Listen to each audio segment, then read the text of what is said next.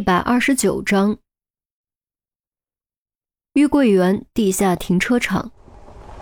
于冰驶进停车位，熄火之后没有立刻下车，而是掏出手机，打开聊天软件，点开严峰的头像，却什么都没有输入，只是翻了翻之前的聊天记录，然后莫名心情就好了起来。突然手机嗡嗡一阵，来电话了，来电显示是于西。这么晚了，于西来电话做什么？虽然疑惑，但于斌还是接了起来。你到家了吗？嗯，于斌淡淡应了一声，于西的语气似乎有点迟疑。那个，有件事和你商量一下。你说，于斌道。于西接着说：“严峰现在没地方住，这你清楚吧？”他不是住对了吗？于冰反问。是，但是也只是暂时的，等案子结束。他还是得出去找地方住，你说是吧？什么意思？于冰微微蹙眉。我的意思是，你家阁楼不是空着吗？租给他，你看怎么样？于西终于说了出来。于冰当时眉梢一挑，于西居然想让严峰住他阁楼，到底是怎么想出来的？要知道，虽然不在一层，但终归是在一栋房子里。如果严峰住进来，岂不是等于住在一起吗？她好歹是个未出阁的黄花大闺女，严峰又是个单身男人，住一起合适吗？谁说阁楼空着的？于冰语气转冷，不都是一些杂物吗？于西又不是第一次去，对阁楼有什么再清楚不过。于冰立刻反驳：“杂物就不需要地方放吗？”哎呀，别生气，我就是问问你不愿意就算了，我去问问季兰英那边，看看他哥的房子处理没有，有没有租的意向。于西说完就要挂电话，等等。于冰瞬间绷紧。啊？于西问。于冰似乎也意识到自己激动了，放缓语气，淡淡的说：“我考虑一下。”行，你慢慢考虑吧，反正不急。于西挂断电话，于冰捏着手机，咬着下嘴唇，陷入纠结。于西的这一通电话，着实让他有点乱了方寸，一时之间不知道该如何处理。让严峰住进来，他倒是不在乎别人背后的议论，但是和严峰每天低头不见抬头见，尴不尴尬？而且他是一个极为注重个人空间的人。虽然他相信严峰不会越界，但就这样让一个外人进入自己的私人空间，多多少少还是有点无法接受，有种隐私被冒犯的不安全感。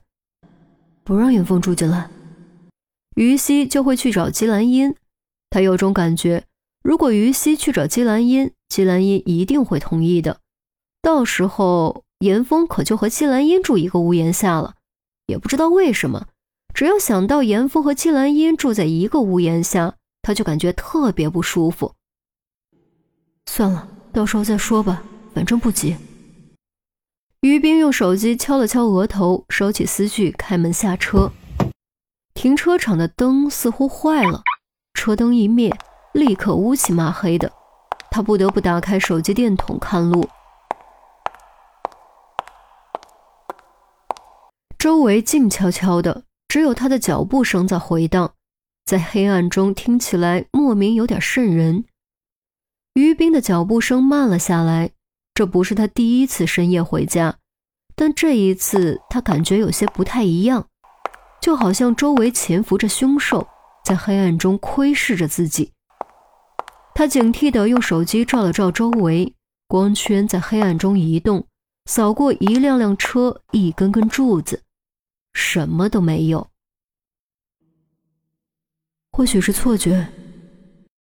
于冰心中暗想，毕竟刚刚徒手夺过炸弹引爆器，可能还是有一些心理影响的。然而，就在光束收回，准备继续往前走的瞬间，正前方不到两米的地方突然出现一道身影，全身黑衣，脸上戴着面具，在光芒和黑暗的交界处显得特别突兀恐怖。大晚上乌漆抹黑的停车场里，突然遇到这样的情况，胆小一些的非被直接吓晕过去不可。啊！于冰再不合群，也终究是个女人，本能发出一声惊叫，心脏差点从嗓子眼里跳出来，手机更是啪嗒掉在地上。随着手机弹跳剧烈晃动的光芒中，戴面具的男人猛地扑了过来，两只大手如野熊的巨掌抓向于冰的脖子。于冰虽然受惊，但一身柔道的功夫底子还是在的，下意识搭住对方的手腕。另一只手抓住对方胸前的衣服，顺势弯腰翻身，砰的一声闷响，男人被重重摔在地上。自己扑击的力量外加自己的体重，全被于冰用在了自己身上，一时间头晕眼花，根本爬不起来。不过他毕竟体格强壮，反手抓住于冰的胳膊不撒手。于冰此时也已经稍微回过神，当即就要拧断对方的关节。却听脑后呼啸生风，急忙一低头，从面前倒地的男人身上滚了过去。直到这时，落地的手机才平稳下来，闪光灯朝上照亮了于斌刚才所站的一片区域。只见灯光中灰尘散落飘动，一个同样戴着面具的男人手中拿着一根棒球棍，正保持着挥舞的姿势。幸亏反应快，否则这一棍子打在脑袋上，绝对会当场昏厥。你们是谁？你们是谁？你们是谁？于斌喝问，声音在空旷的停车场回荡。妈的，躲得还挺快，差点害老子闪了腰！拿棒球棍的男人骂了一声，再次挥舞棒球棍扑了上来，朝于斌当头砸落。